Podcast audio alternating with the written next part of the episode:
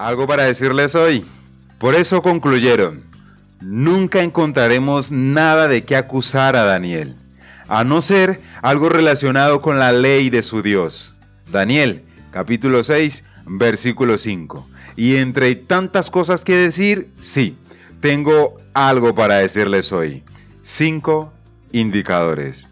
Mis amados oyentes, sean bienvenidos a un nuevo capítulo de Algo para decirles hoy. Dios les bendiga grandemente. Hoy hablaremos de un hombre, sí, hablaremos de Daniel y tomaremos de su ejemplo de vida cinco indicadores de consagración. Y todo lo que les voy a hablar hoy está basado en el capítulo 6 del libro de Daniel, así que no está de más, los invito a leer este hermoso capítulo y por supuesto todo el libro de Daniel. Y dicho esto, muchas veces cuando se habla de consagración se relaciona y se restringe únicamente con el servicio a Dios, pero la consagración es mucho más que servicio a Dios. Aclaro, el servicio es uno de los fines para el cual somos consagrados, pero no es la consagración misma. El fin no debe ser confundido con el proceso.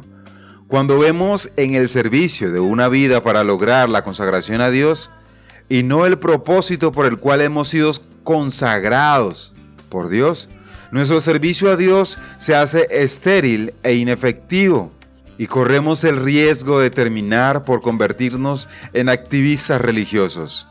El orden es primero mi vida está consagrada a Dios y luego le sirvo. Las personas consagradas a Dios tienen un compromiso delante de Dios por mantenerse en integridad.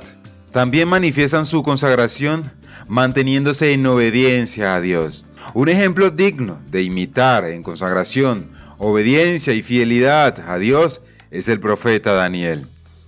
Este profeta se mantuvo en ejercicio durante el reinado de cuatro reyes. Su fidelidad a Dios le ganó en varias ocasiones poner su vida en peligro pero nunca vaciló sus convicciones.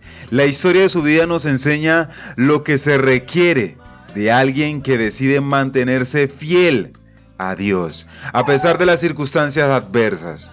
Daniel fue un creyente que vivió en medio de la contaminación, corrupción, intrigas y vicios de un reino pagano. Sin embargo, su vida fue una clara demostración de la santidad, de la integridad, la fidelidad y el compromiso de una persona consagrada a Dios y que impactó positivamente su entorno. En Daniel observamos cinco características o indicadores que acompañan a una persona en consagración que camina en integridad. Obediencia a Dios, actitud excelente, fidelidad en el desempeño de sus roles, pureza personal y caminar consecuente con Dios. ¿Cuál de estos cinco tienes tú, mi amado, mi oyente? ¿O tienes los cinco? Vamos con la obediencia a Dios, que hemos hablado últimamente de este punto.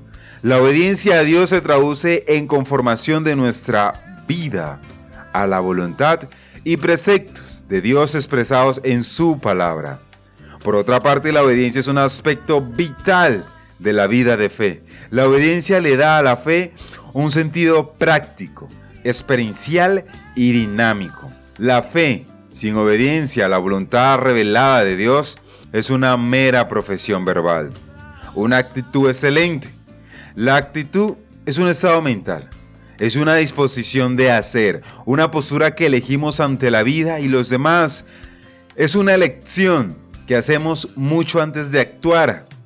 Es una línea de acción en la cual nos comprometemos de antemano basada en un conjunto de valores que hemos abrazado. Algunos creyentes muestran una actitud piadosa en la iglesia, pero cuando están en otros ambientes, ya sea el trabajo, el estudio, la comunidad, el barrio, su entorno, su actitud es otra. Esto conforma una condición de religiosidad más que de espiritualidad. Ahora, hablemos de la fidelidad en el desempeño de sus roles. La fidelidad está relacionada con la responsabilidad con la diligencia, la constancia y compromiso con unos valores y principios. Implica sentido de responsabilidad.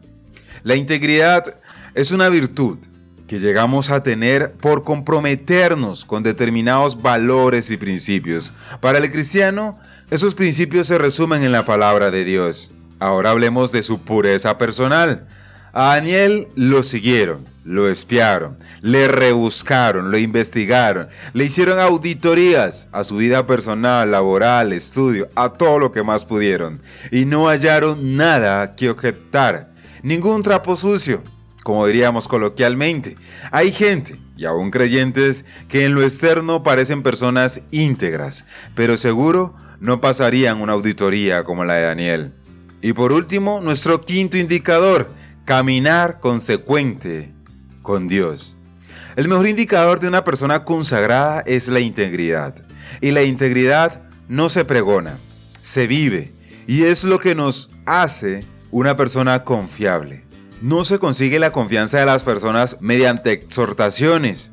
Se logra mediante el ejemplo, en hechos y en palabras.